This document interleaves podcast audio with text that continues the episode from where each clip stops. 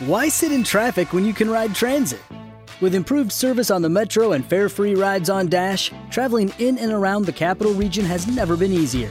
Did you know that you can map your commute around the DMV using any mode of public transit? Yellow Line service is back on track in Alexandria with a new stop at the Potomac Yard VT Metro Rail Station.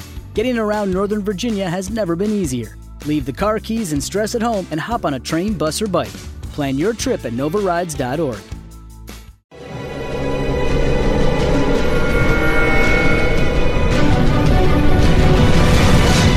Yo documental.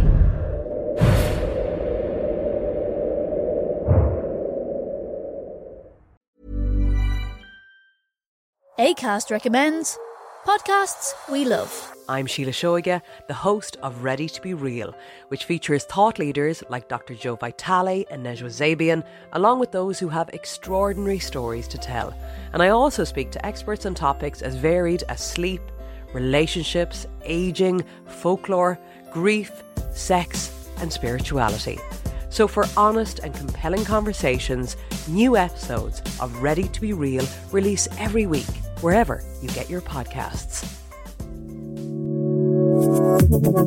ACAST is home to the world's best podcasts, including the critically acclaimed West Cork and the one you're listening to right now. Importante. Suscríbete, comenta y dale me gusta para no perderte ningún episodio. Es muy valioso para poder seguir subiendo contenido. Y ahora, dentro podcast.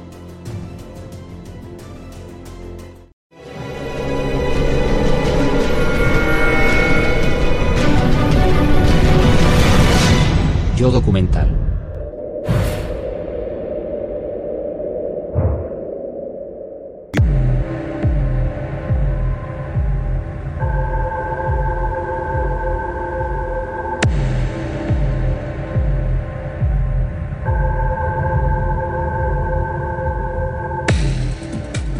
Mucho antes de que el mundo moderno festejara el nombre del rey Tutankamón, las maravillas del antiguo Egipto cautivaban su imaginación.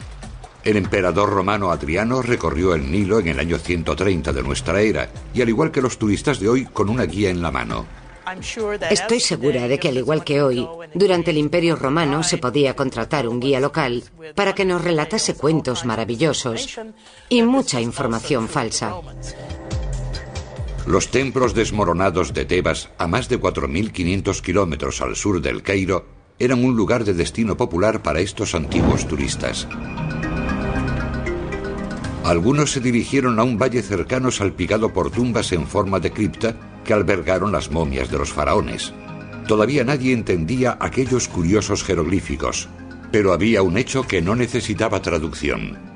Este pueblo que vivió con tanto lujo sobre la tierra había gastado mucha energía preparando la vida bajo ella.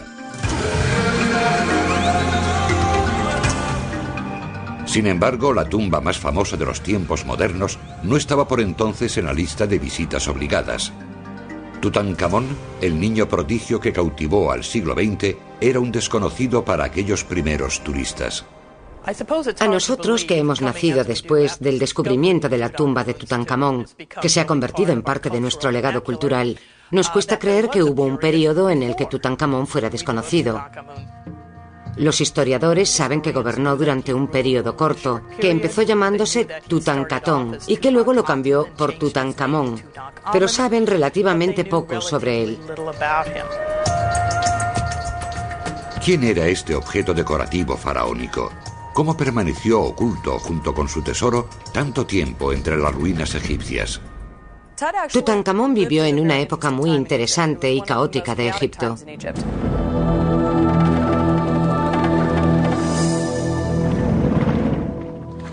Según las estimaciones, el Valle del Nilo era el lugar de moda para vivir en el siglo XIV a.C. Sus tres millones y medio de habitantes vivían en un paraíso quemado por el sol en el que nunca llovía, y a pesar de ello, presumía de las mejores tierras de labranza del mundo civilizado. Era gente a la que le gustaba comer y beber, disfrutar de todos los placeres. Parecían ser personas muy alegres que le prestaban mucha atención a las cosas buenas de la vida. Las mujeres podían tener propiedades, lo que era muy progresista para la época. El divorcio era legal pero infrecuente. Para los antiguos egipcios, tanto en esta tierra como en el más allá, la familia era siempre lo primero. Alimentaban a los hijos con una dieta de cerveza de cebada y pan molido con piedras, además de con la firme creencia de que sus espíritus resucitarían después de la muerte. El trayecto hasta el oro del rey Tutankamón comienza con esta búsqueda de la inmortalidad. Los antiguos egipcios creían que el individuo se componía de elementos corpóreos y elementos incorpóreos. Obviamente ahí está el cuerpo o el cadáver. Pero también hay elementos como el Ba propio, que es el espíritu de uno, y el Ka propio, que es la fuerza vital. Son todos elementos que debían ser conservados si el individuo quería dar el paso al estado transfigurado posterior a la muerte. El requisito básico para una vida eterna exitosa era tener una momia bien conservada en la que el espíritu del fallecido pudiese descansar de noche. Mantener el cuerpo conservado era importante para garantizarle la vida eterna al espíritu del muerto. Si se destruía, la persona experimentaba una segunda muerte. Y era imposible recuperarse de esa aniquilación. Los egipcios adinerados construían tumbas complejas para proteger sus momias y las llenaban literalmente con todos los objetos de la vida cotidiana. La idea era que en el más allá vivían el mismo tipo de vida, solo que mejor y para siempre. Debías tener comida, tener ropa, tener armas y herramientas. Necesitabas todas las cosas que te rodeaban para tener una vida eterna, agradable. Es imposible pasar por alto las tumbas más famosas las grandes pirámides de los reyes del Imperio Nuevo situadas en las afueras del Cairo moderno. Las pirámides fueron construidas para ser tumbas, tumbas enormes para una sola persona, que es algo increíble si se piensa en el trabajo que requerían. Imagínense a 20.000 personas trabajando en las tumbas al mismo tiempo. Eran un proyecto civil de gran envergadura.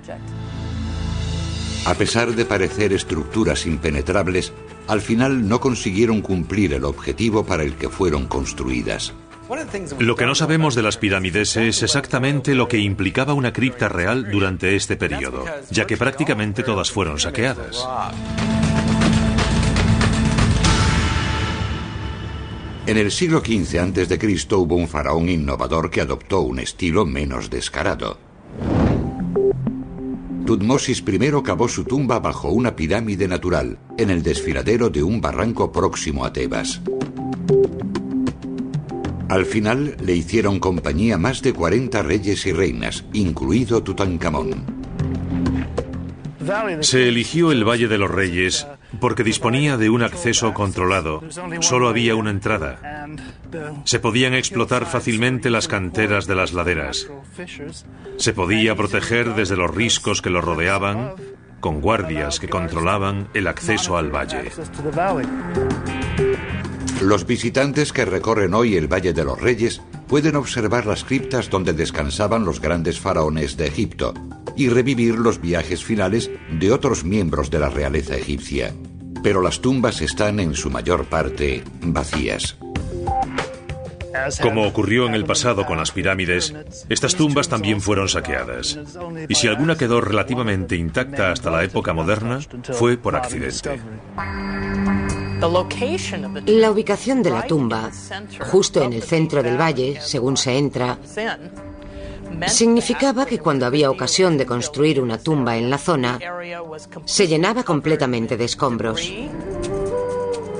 Pasaron miles de años antes de que un cierto arqueólogo descubriese la ubicación de esta tumba y desvelase el misterio que rodea a su ocupante, Tutankamón.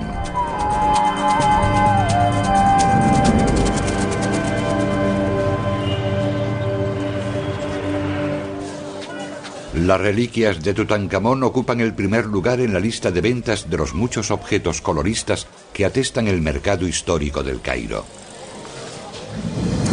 Hace 3.000 años los tesoros de Tutankamón estaban a salvo, sepultados con él en el Valle de los Reyes. Los guardias de la necrópolis protegían la única entrada al cementerio real. pero había una comunidad privilegiada que tenía acceso limitado. Al sureste del Valle de los Reyes se sitúan las ruinas del pueblo de Deir el Medina. Los obreros que cavaban y decoraban las tumbas subterráneas de sus faraones pasaban casi toda su vida aquí. La comunidad era una combinación de ciudad, de empresa y pueblo fortificado. La gente que vivía aquí estaba prácticamente aislada del resto del mundo. Se controlaban las entradas y las salidas. Aquí tenían cuanto necesitaban. Capillas para el culto, casas, tumbas. Todo estaba aquí, en esta zona. Si se trataba de una ciudad de empresa, había habitantes que iniciaron sus prácticas de contrabando. Los obreros ayudaban a vaciar las mismas tumbas que habían construido después de que se sellasen para siempre las puertas. En gran medida eran hurtos incontrolados. Sin embargo, es evidente que había altos funcionarios que incitaban a los guardas de la necrópolis a hacer la vista gorda.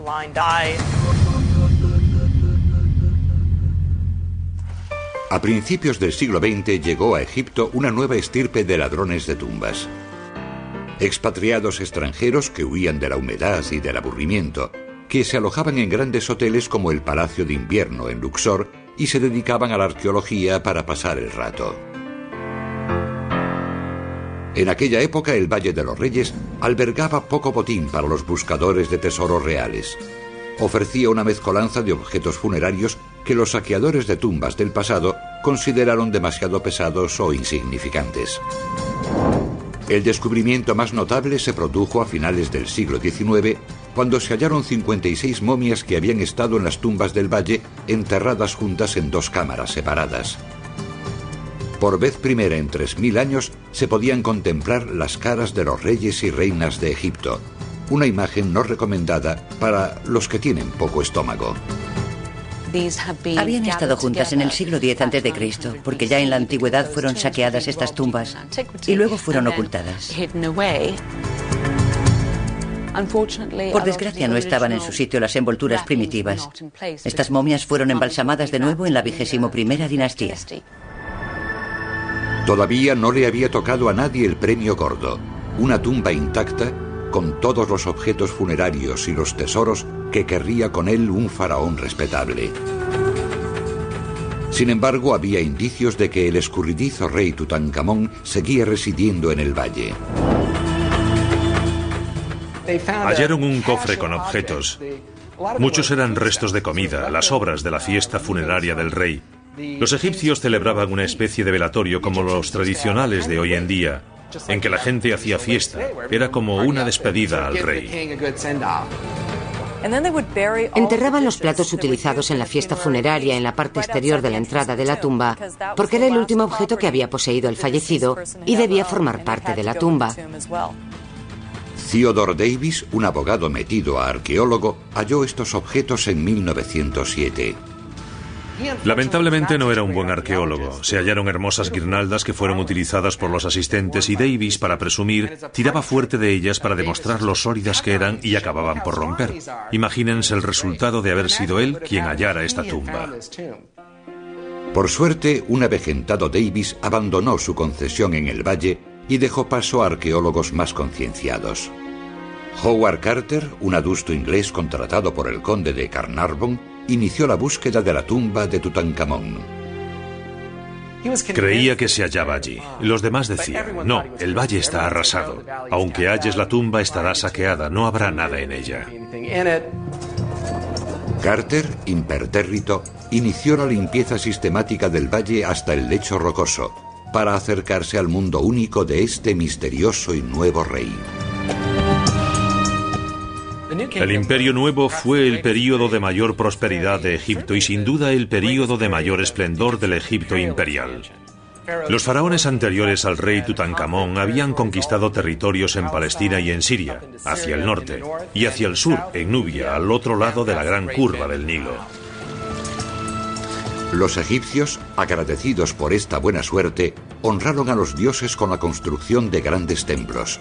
La religión egipcia se basaba en gran medida en el mundo natural en que vivían los egipcios. Sus dioses eran personificaciones de las fuerzas naturales que regían sus vidas. Sus intentos de representación de estos seres no humanos desembocaron en una curiosa colección de personajes. Happy, el dios del Nilo vivificador, se asemejaba a un hombre, solo que con grandes pechos. Min, el dios de la fertilidad, hacía siempre ostentación del miembro viril erecto. Ator, diosa de la maternidad, tenía cuernos o la cabeza completa de una vaca. Los animales como las serpientes se podían asociar con la muerte o el renacimiento, por la capacidad de las serpientes para mudar de piel y salir de la tierra. Los pájaros, por su habilidad para volar, se asociaban con las fuerzas espirituales más remotas de la humanidad.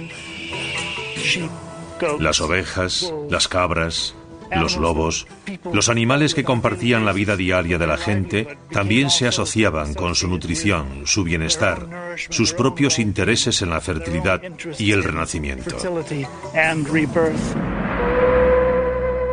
El dios Amón, a menudo representado como un hombre con dos grandes plumas en la cabeza, se consideraba la fuerza invisible de la que emanaban los demás dioses. Su gran templo en la antigua ciudad de Tebas sigue dando testimonio de su gran poder e influencia. El faraón mismo era considerado un dios, solo que con forma humana. Teóricamente poseía todas las tierras de Egipto, y los bienes que generasen sus habitantes. A cambio de ello su tarea era sencilla, preservar la riqueza y la felicidad de su pueblo. El papel del rey era crear el Ma'at, que en egipcio antiguo significa orden. Se suponía que se comunicaba con los dioses, se ocupaba de que las ceremonias se celebrasen a tiempo. Mientras el Nilo no se desbordase y mientras no hubiese plagas de langostas, la gente creía que el rey lo estaba haciendo bien, porque ese era su deber mantener el perfecto funcionamiento de las cosas. La aceptación popular del cometido del faraón se desmoronó en el año 1358 a.C. con la ascensión al trono del faraón, luego conocido como Akenatón. Este rebelde real abandonó a Amón y su colección de dioses familiares para adorar el único poder de la luz. Declaró que el único dios era el disco solar. En egipcio antiguo, la palabra para el disco del sol era Atón. Por eso a veces se denomina a esta religión atorista. Fue el primer ejemplo registrado en la historia de un hombre que adora a un dios único, mil años antes del nacimiento de Jesucristo. Akenatón era visto como una figura peculiar, esa especie de tío raro del que nadie quiere hablar. La ruptura del faraón con la tradición resultó perjudicial para el país. Akenatón echó abajo la religión del antiguo Egipto. Eso debió enfurecer a mucha gente. Los templos eran centros de redistribución. La gente se ganaba la vida en ellos. Su cierre dañó la economía y seguramente dejó sin empleo a muchas personas. Algunos encontraron trabajo río abajo, en el Amarna, donde Akenatón, en un intento por huir de los templos de los antiguos dioses, construía una nueva ciudad consagrada a su dios, Atón. Él deseaba que la ruptura fuese total. Por eso acudió a un lugar en el que no había estado nadie antes. Creó literalmente una ciudad en unos cuantos años en un lugar perdido del desierto.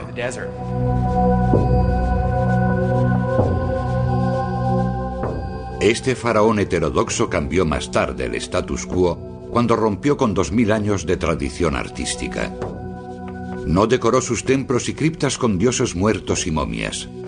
En su lugar, trataba los placeres mundanos e instauró una nueva imagen para la realeza egipcia. El arte de Amarna es diferente de todo lo anterior porque representa al rey de un modo completamente distinto. Ya no es un guerrero y un atleta. Su representación es casi una figura medio hombre y medio mujer. A veces aparece incluso como si estuviese encinta. Se veía un poco de naturalidad, pequeñas muestras de grasa aquí y allá, señales de elegancia y sensualidad, mucho más sensuales que en los periodos precedentes. Este estilo innovador se extendió a todos los relacionados con el Rey Sol, incluyendo a su gran reina Nefertiti y sus hijas. En el nuevo y extraño mundo de Akenatón, los cráneos se extendían hacia arriba, los labios se hacían voluptuosos y los ojos reflejaban una actitud distante. Se ve a Kenatón en varias poses inéditas para un faraón, meciendo a sus hijos en las rodillas, incluso besando a su esposa. Son hechos que jamás habían aparecido en el arte egipcio. Se ve que el dios del sol Atón, que tenía muchas manos, sostiene el signo de la vida, Ankh. ¿Por qué acogió a Kenatón esta nueva forma de arte? Hay diversas teorías. Una es la que denomino teoría del monstruo deforme. Sostiene que Akenatón padecía una extraña dolencia que provocaba la fisonomía que vemos, así que él era así. Y como él tenía ese aspecto, los demás también debían tenerlo.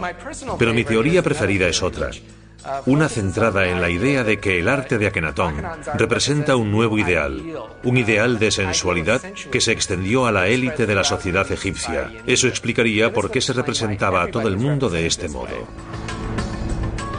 Los expertos creen que el futuro rey Tutankamón creció en esta sociedad librepensadora que adoraba al sol. Akenatón pudo ser su hermanastro, o lo que es más probable, su padre. Es posible que Tutankamón naciese en Amarna. Su nombre primitivo era Tutankatón, que significa literalmente la viva imagen de Atón.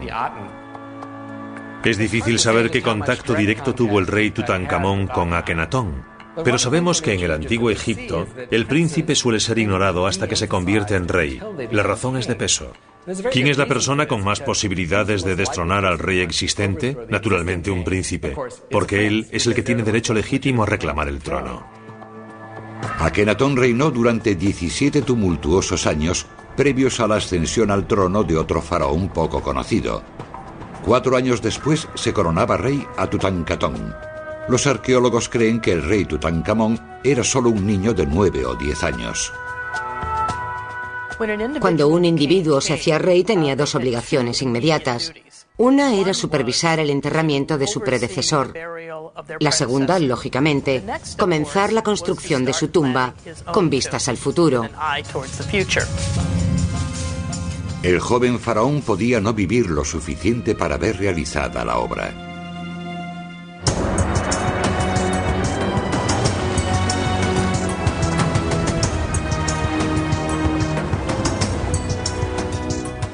Los egipcios saludaban todos los días el ocaso del sol como prueba del ciclo continuo de la naturaleza de muerte y resurrección. En 1922, el ocaso señalaba simplemente el final de otro largo día para el arqueólogo británico Howard Carter. Había movido durante cinco años todas las piedras del Valle de los Reyes sin hallar la tumba de Tutankamón. Lord Carnarvon se había gastado una fortuna en excavaciones que desenterraron poco más que piedras. Carter hubo de suplicarle para convencerlo de que siguiese otro año con la financiación. Carnarvon acabó por aceptar. Carter acudió al último lugar del valle en el que era posible que pudiese estar la tumba. Y lo demás es historia. Un día de noviembre de 1922, los trabajadores de Carter fueron corriendo a comunicarle que habían descubierto unas escaleras cerca de la tumba de Ramsés VI. Conducían a una puerta con el dibujo de un chacal y nueve cautivos, el sello real de la necrópolis. Las investigaciones posteriores revelaron el sello de Tutankamón. Nadie la había encontrado antes porque habían construido un gorro de obrero sobre la entrada de la tumba. ¿Por qué se puso aquel gorro allí en la antigüedad? No se sabe. Pero como estaba allí, los arqueólogos encontraron el gorro y dijeron, no puede ser aquí. Nadie pone un gorro sobre una tumba real. Seeing is believing, and you're not going to believe how bright and vivid the colors are on the Samsung Neo QLED and OLED TVs powered by the Neural Quantum Processor, because this is an audio ad. Unless you can see it, which means you already have one. Nice. Samsung, more wow than ever. Judy was boring. Hello. Then Judy discovered chumbacasino.com. It's my little escape. Now Judy's the life of the party. Oh, baby, Mama's bringing home the bacon. Whoa. Take it easy, Judy. The Chumba life is for everybody. So go to ChumbaCasino.com and play over 100 casino style games. Join today and play for free for your chance to redeem some serious prizes. ChumbaCasino.com. No purchase necessary. Void where prohibited by law. 18 plus terms and conditions apply. See website for details. La entrada de la cripta del rey Tutankamón se encontraba en el suelo del valle y permaneció oculta cubierta por los escombros de las tumbas posteriores, como la de Ramsés VI, varios metros por encima. Cuando Carter limpió las escaleras de acceso y encontró la entrada bloqueada, notó que había una diferencia entre el recubrimiento de la parte alta y el de la parte baja. Al romper el muro de separación, vio que por dentro también estaba modificado, lo que indicaba que se había horadado un túnel en algún momento. Imagínense lo que sintió Carter. Los agujeros hechos en el muro le hicieron creer que al menos habían saqueado dos veces la tumba. ¿Qué encontraría finalmente en su interior? El corredor estaba lleno de escombros hasta el techo, de una punta a otra, y hubo que vaciarlo por completo. Se encontró con la entrada bloqueada y sellada con yeso. Practicó un pequeño agujero en la parte superior, echó un vistazo. Y la luz del candil le permitió ver el reflejo del oro en todas partes. En los sofás, las estatuas, los carros, las cajas. Sabía que estaba en una tumba prácticamente intacta. Sí, la habían saqueado, pero el grueso de la misma estaba intacto, en perfecto estado. Se quedó anonadado al ver por primera vez lo que siempre se había imaginado que había dentro de una cripta real. Allí estaba todo. Había una pregunta sin respuesta. ¿También encontrarían intacta la momia del rey? El paciente Carter hizo un agujero en la pared que ocultó con una cesta para esta foto y se encontró en la cripta real. Cuando Carter entró en la cripta real, estaba repleta de hornacinas doradas. De hecho, casi no había sitio para moverse en ella. Dentro de las hornacinas estaba enterrado el rey Tutankamón. Carter estaba emocionado porque los ladrones habían entrado en la tumba. With the Lucky Land slots, you can get lucky just about anywhere. This is your captain speaking. Uh, we've got clear runway and the weather's fine, but we're just going to circle up here a while and uh, get lucky. No, no, nothing like that. It's just these cash prizes add up quick. So I suggest you sit back, keep your tray table upright, and start getting lucky. Play for free at LuckyLandSlots.com. Are you feeling lucky? No purchase necessary. Void where prohibited by law. 18 plus terms and conditions apply. See website for details. Okay, round two. Name something that's not boring. A laundry? Ooh, a book club. Computer solitaire, huh? Ah, oh, sorry. We were looking for Chumba Casino. That's right. ChumbaCasino.com has over 100 casino style games. Join today and play for free for your chance to redeem some serious prizes. ChumbaCasino.com. No purchase necessary. Full prohibited by law. 18 plus terms and conditions apply. See website for details. ACAST recommends podcasts we love. I'm Sheila Shoiga, the host of Ready to Be Real, which features thought leaders like Dr. Joe Vitale and Nejwa Zabian, along with those who have extraordinary stories to tell. And I also speak to experts on topics as varied as sleep, relationships, aging, folklore, grief, sex, and spirituality. So, for honest and compelling conversations, new episodes of Ready to Be Real release every week, wherever you get your podcasts. ACAST is home to the world's best podcasts, including the critically acclaimed West Cork and the one you're listening to right now. Pero solo habían abierto las hornacinas exteriores. Las demás estaban intactas, con el sello de barro en su lugar. Carter supo que dentro de ellas estaría la momia del rey Tutankamón. Cuando se hizo público el hallazgo, Tutankamón pasó a ocupar las portadas de todos los periódicos del mundo. Los turistas acudieron en masa a Egipto para ver la tumba y se pusieron de moda las cosas de Tutankamón. Here's the most popular number of the year, the King Tut Ensemble. That fine young pharaoh was buried in it 3,000 years ago. Tanta atención hizo felices a Howard Carter y a Lord Carnarvon, pero el glamour dio paso rápidamente al tedio.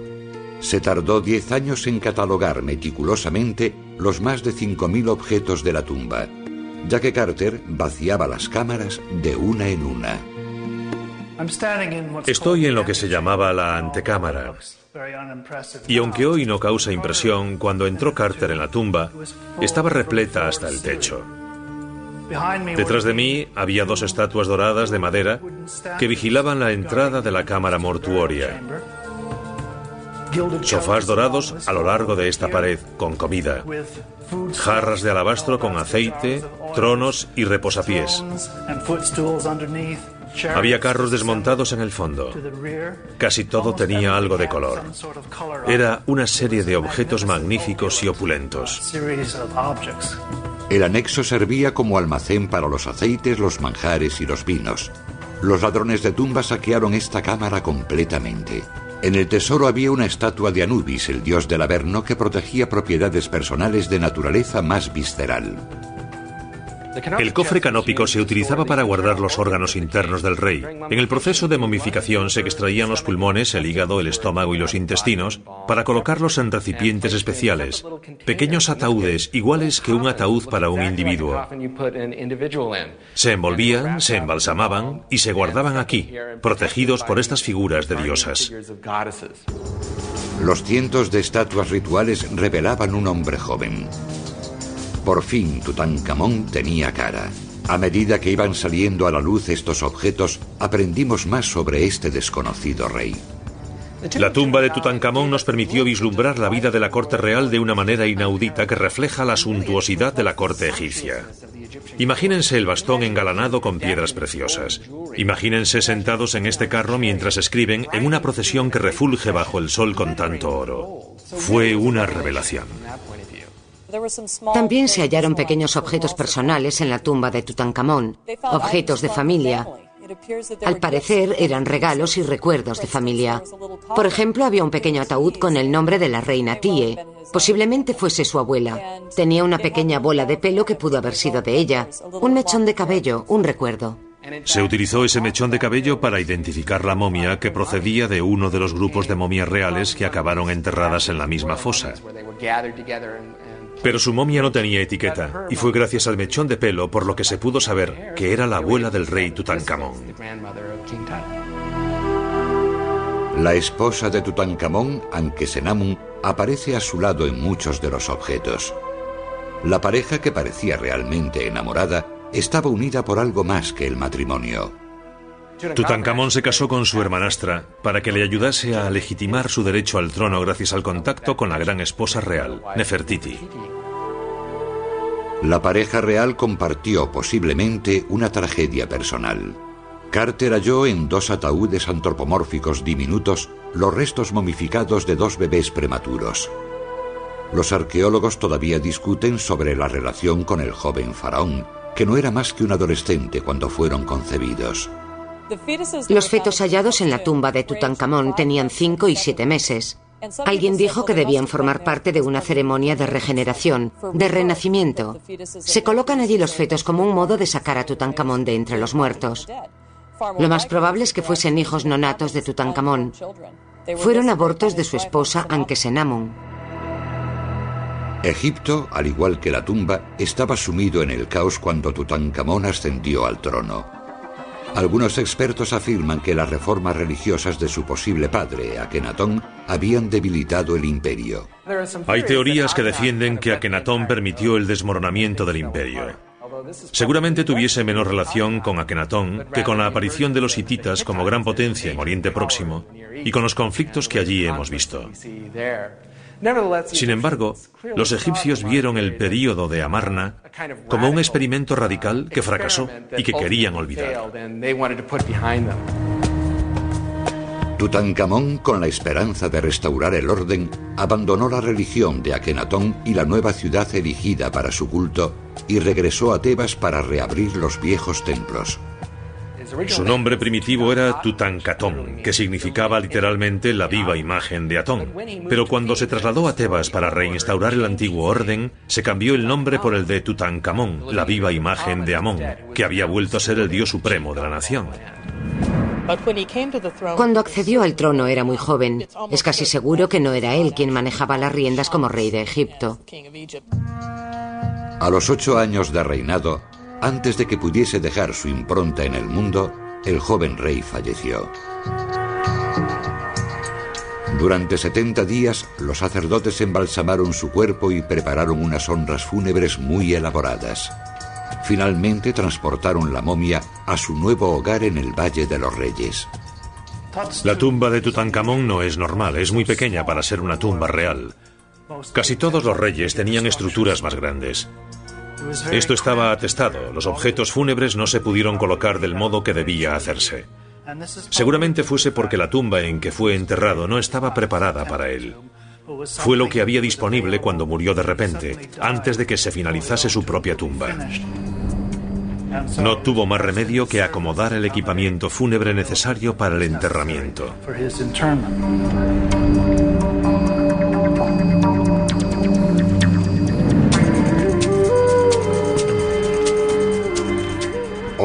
La tumba del rey Tutankamón permanece en buen estado, aunque no está tal como la hallaron sus descubridores. Originariamente había una pared que separaba la antecámara de la cripta. Fue construida por los egipcios y tenía una entrada en el medio que estaba cubierta de yeso.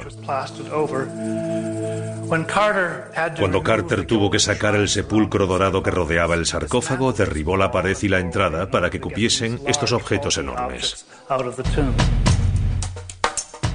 Howard Carter sacó por fin el sepulcro dorado de la cámara mortuoria y pudo perseguir su próximo reto. Empleó un sistema de poleas para levantar la enorme lápida de granito que tapaba el sarcófago de Tutankamón. Dentro, envuelto en un sudario de hilo, halló el primero de los tres majestuosos ataúdes. El que está por fuera es el más sencillo, recubierto de oro y adornado con dibujos hermosos y jeroglíficos. El ataúd de en medio es más elaborado. Tiene incrustaciones de cristal y piedras preciosas. La parte interior es la del ataúd de oro macizo. El ataúd de oro de 24 quilates medía 1,80 de largo y pesaba 120 kilos, una muestra audaz de la riqueza del faraón. Es difícil cuantificar el valor actual del tesoro de la tumba. Son objetos de valor incalculable que sería imposible recrear hoy. Sin embargo, si cogemos el ataúd de oro macizo que pesa más de 100 kilos, podemos calcular lo que valdría hoy en dólares, que es 1.200.000 dólares. Pero los antiguos egipcios no tenían dólares. ¿Cuánto valía para los antiguos egipcios? Si se fundía esa cantidad de oro, sin tener en cuenta el trabajo del artesano, se compraba un rebaño de 150 reses. No me refiero a reses famélicas, sino a reses de primera. O 50.000 cabras, que son muchas cabras. De vuelta en la cámara mortuoria, Howard Carter abrió el ataúd de oro macizo para encontrarse por fin cara a cara con la momia de Tutankamón. Abrió el último ataúd y vio ante sí la máscara mortuoria del rey Tutankamón de oro macizo hermosamente trabajada, todavía brillante con la última mano de barniz de los embalsamadores. Tenía lapislázuli como cejas y alrededor de los ojos. El lapislázuli era la piedra más preciada que tenían los antiguos egipcios. No tenían diamantes, esmeraldas o esas cosas. El lapislázuli era lo mejor que podía haber.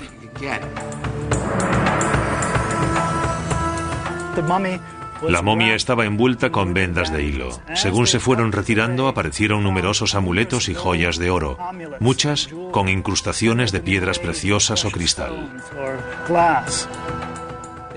Se habían diseñado para proteger el cuerpo y el alma. Entre ellos se incluyen símbolos como el Udiat, el ojo de Horus, que simboliza el regreso del rey a un estado integral tras superar el trauma de la muerte. Tutankamón estaba literalmente protegido por poderes mágicos. Era una armadura de amuletos mágicos y joyas. Hubo algunos observadores supersticiosos que se preguntaron si la profanación de la tumba provocaría la ira de estos espíritus antiguos. Se fijaron en varios hechos sospechosos como prueba de que la magia egipcia se había puesto en marcha. A principios de ese año, Howard Carter había comprado un canario para alegrar su casa del desierto.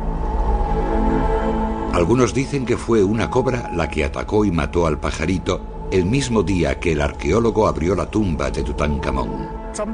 Algunos dicen que era muy raro ver cobras en esa región. y se consideró que era un símbolo del poder real. La muerte del canario dio paso a numerosas especulaciones sobre una maldición que lanzaba la tumba sobre sus excavadores.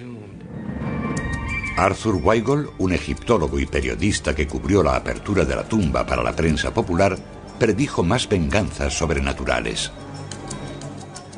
Cuando vio la jovialidad de Carnarvon al bajar a la tumba, exclamó que si bajaba con esa actitud, moriría antes de seis meses. Su predicción resultó acertada. El mecenas de Carter, el conde de Carnarvon, cortó la picadura de un mosquito mientras se afeitaba. La pequeña herida se infectó y murió de neumonía a las pocas semanas. Esa muerte se vendió rápidamente como la maldición de la tumba. El hombre que la financió, uno de los primeros en bajar a la tumba, muerto al cabo de seis meses. Corrieron rumores sobre una inscripción terrorífica en la entrada de la tumba. La muerte viajará con alas veloces hasta aquel que profane la tumba del faraón. Como se puede ver, aquí no hay nada escrito. No había maldición alguna en la tumba ni en las del Valle de los Reyes. Realmente los antiguos egipcios no eran expertos en maldiciones. Casi todas ellas son muy discretas. Dicen que si alguien viola una tumba, roba objetos o le hace algo a la momia, vendrá del cielo un pájaro enorme, un hipopótamo, un cocodrilo o un escorpión para picar a esa persona. Dicho de otro modo, es un castigo que no sucede necesariamente en cuanto alguien profana la imagen. No es como si le cayese un rayo encima, pero es una abjuración. A los dioses no les gusta que profanen la imagen de alguien. Por lo tanto, quizás en el futuro podría tener problemas. A pesar de la ausencia de una amenaza auténtica, los periódicos pregonaron felices la maldición de Osiris. La muerte prematura de cualquier persona con una mínima relación con la tumba era obra de la venganza del faraón. Un amigo de Carnarvon, el magnate norteamericano del ferrocarril, George J. Gould, cogió un resfriado cuando visitaba la tumba y murió de neumonía. Un mes después visitó la tumba un príncipe egipcio y la maldición debió afectar a su mujer que lo asesinó en el Hotel Savoy de Londres. En cierto modo nos sorprende que haya sobrevivido la idea de una maldición referente a la tumba de Tutankamón. Para los griegos y romanos, el antiguo Egipto ya era un lugar misterioso, lleno de cosas mágicas y de sabiduría. Cuando la gente miraba los jeroglíficos, hacía interpretaciones simbólicas de lo escrito, lo que incrementó las fantasías sobre Egipto. Si existía la maldición de Tutankamón, era de efecto lento. De las 22 personas presentes en la apertura del sarcófago, 20 seguían vivas 10 años más tarde. El protagonista principal de este episodio, Howard Carter, vivió hasta bien entrados los 60, muchos años después del descubrimiento de la tumba.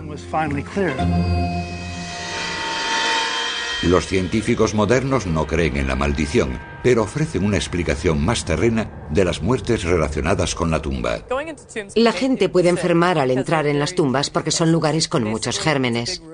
Básicamente es una habitación grande con un cadáver dentro, y los cadáveres tienden a producir cosas desagradables, sobre todo si es un lugar húmedo o una tumba húmeda. Una de las cosas que aparece con frecuencia es una espora u hongo que se llama aspergillus.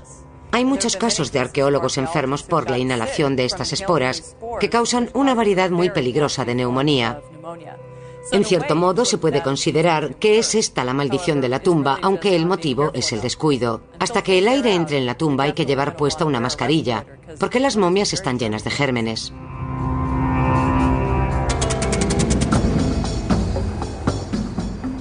En los años posteriores al hallazgo de la tumba de Tutankamón, se extendió inevitablemente la fascinación por todo lo egipcio hasta las pantallas de cine.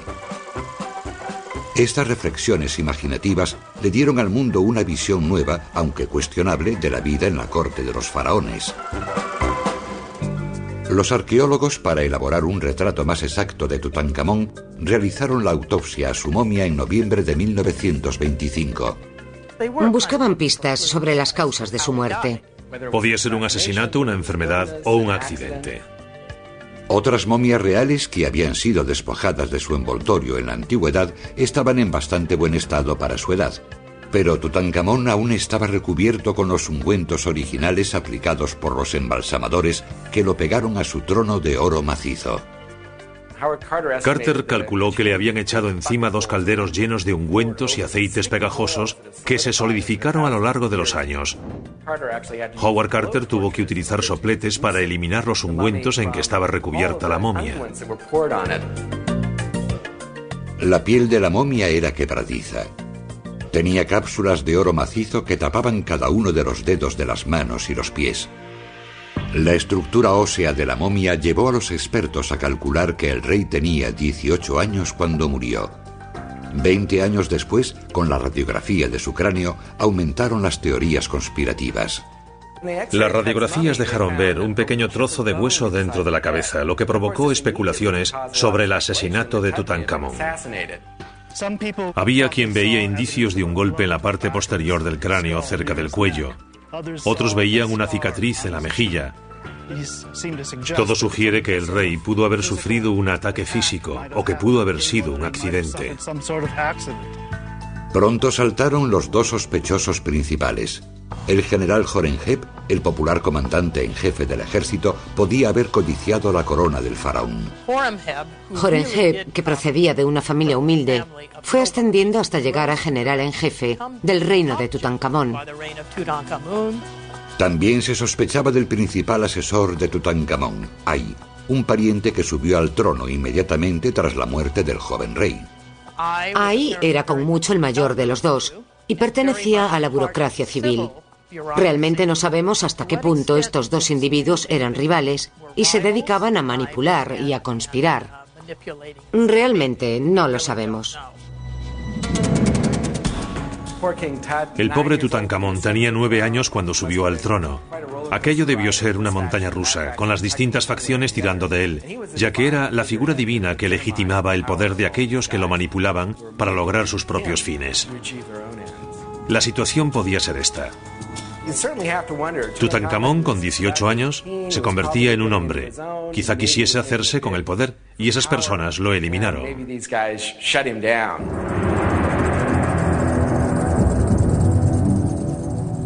Los dos fetos momificados hallados en el tesoro de la tumba de Tub pueden proporcionar el motivo para ese acto execrable. Tutankamón y su esposa, Ankesenamun, no tenían hijos. No había un heredero real que reclamase el trono. Es bastante triste porque tras la muerte de Tutankamón, Ankesenamun le escribió una carta a un rey enemigo en la que decía: Envíame un hijo tuyo, no tengo hijos. Envíame uno y lo haré rey de Egipto. Ella desapareció de la historia, seguramente asesinada. Aquellos niños podían haber seguido con el linaje, pero murieron antes de nacer y acabaron en la tumba de Tutankamón. Hoy, estos misterios desconcertantes dejan más preguntas que respuestas. No hay pruebas concluyentes que señalen la culpabilidad o inocencia de nadie, ni que demuestren que se haya cometido crimen alguno. Las momias reciben un trato bastante duro en el proceso de momificación, y es posible que ese trozo de hueso sea el resultado de un golpe post-mortem y no de una lesión en vida. Debemos recordar que entre los niños, incluso los príncipes en el antiguo Egipto, el índice de mortalidad era mucho más elevado que el de hoy en día. No hay pruebas que indiquen un golpe mortal o envenenamiento. Ni se ha demostrado que fuese asfixiado. Mientras no se examine el cuerpo con medios forenses modernos, no se puede establecer la causa de la muerte. No se puede demostrar que Tutankamón fuese asesinado físicamente, pero sabemos que su imagen pública sufrió un golpe mortal. Horenheb, su sucesor en el trono, persiguió la herejía del período Amarna de tal forma que trató de borrar a sus participantes, incluido Tutankamón, de la historia de Egipto. Tras la muerte de Akenatón no volvió a pronunciarse su nombre. Se referían a él como el gran hereje o el gran criminal. No querían mencionarlo porque en Egipto al no pronunciar nunca más su nombre se le destruía para siempre. Horenheb destruyó casi todas las construcciones erigidas por Akenatón. Se eliminaron los recuerdos de Akenatón, Nefertiti y su dios Atón con el ataque y la destrucción de los objetos que habían fabricado. Una de las cosas que hicieron, que es una expresión egipcia del ansia de eliminación, fue que cortaron los brazos de Atón, que se alargan como rayos de sol hasta llegar a Akenatón y entregarle los símbolos del poder y la vida. Así que se dedicaron a cortar los brazos de cada individuo para que los rayos no pudiesen ayudar a Akenatón a conseguir los beneficios de un dios. La eliminación de los reyes de Amarna fue tan exhaustiva que al cabo de 50 años de la muerte de Akenatón, él y Tutankamón habían sido olvidados por completo. Esto puede explicar por qué se conservaron intactas las riquezas de Tutankamón durante tantos miles de años. Una vez más fue borrado de la historia cuando juntaron los reyes muertos, que acabaron en la misma sepultura al final del período de Ramsés. Se puede decir que él no estaba en la lista.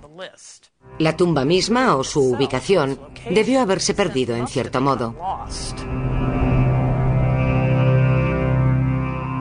Tutankamón, que comenzó su vida eterna como un don nadie histórico, es actualmente el faraón más popular de todos los tiempos. Casi todos sus objetos se encuentran en el Museo Egipcio del Cairo, a donde acuden cada año cientos de miles de personas para admirar su belleza y valor artístico. Tutankamón fascina al público por muchas razones. Una de ellas es que es muy atractivo. Es buen material, un tesoro increíble. Pero aparte de eso, posee una cierta mística como rey niño, elevado al trono de uno de los más grandes imperios que el mundo ha visto.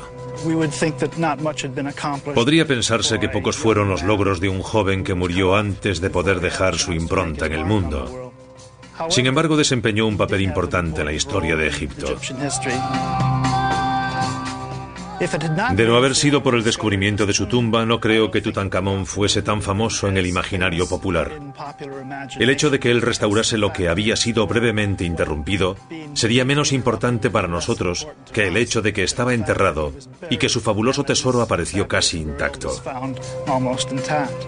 El relato de la historia de Tutankamón finaliza con una sutil ironía. Mientras las demás momias reales permanecen encerradas en una sala especial del museo, las autoridades egipcias devolvieron la tumba de Tutankamón a su lugar primitivo. De todos los reyes que fueron enterrados en el valle, Tutankamón es el único que permanece en su tumba. Yace aquí en un ataúd de oro, descansando en un sarcófago. Puede que esto represente el triunfo final de Tutankamón sobre los faraones que lo sumieron en la oscuridad.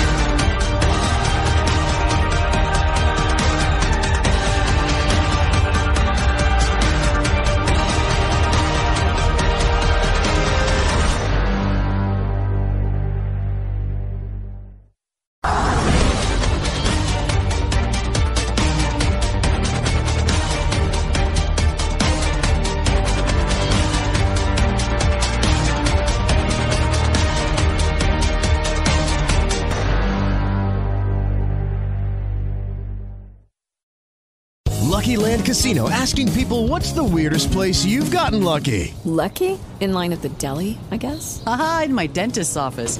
More than once, actually. Do I have to say? Yes, you do. In the car before my kids' PTA meeting. Really? Yes. Excuse me, what's the weirdest place you've gotten lucky? I never win and tell. Well, there you have it. You can get lucky anywhere playing at LuckyLandSlots.com. Play for free right now. Are you feeling lucky? No purchase necessary. Void where prohibited by law. 18 plus. Terms and conditions apply. See website for details.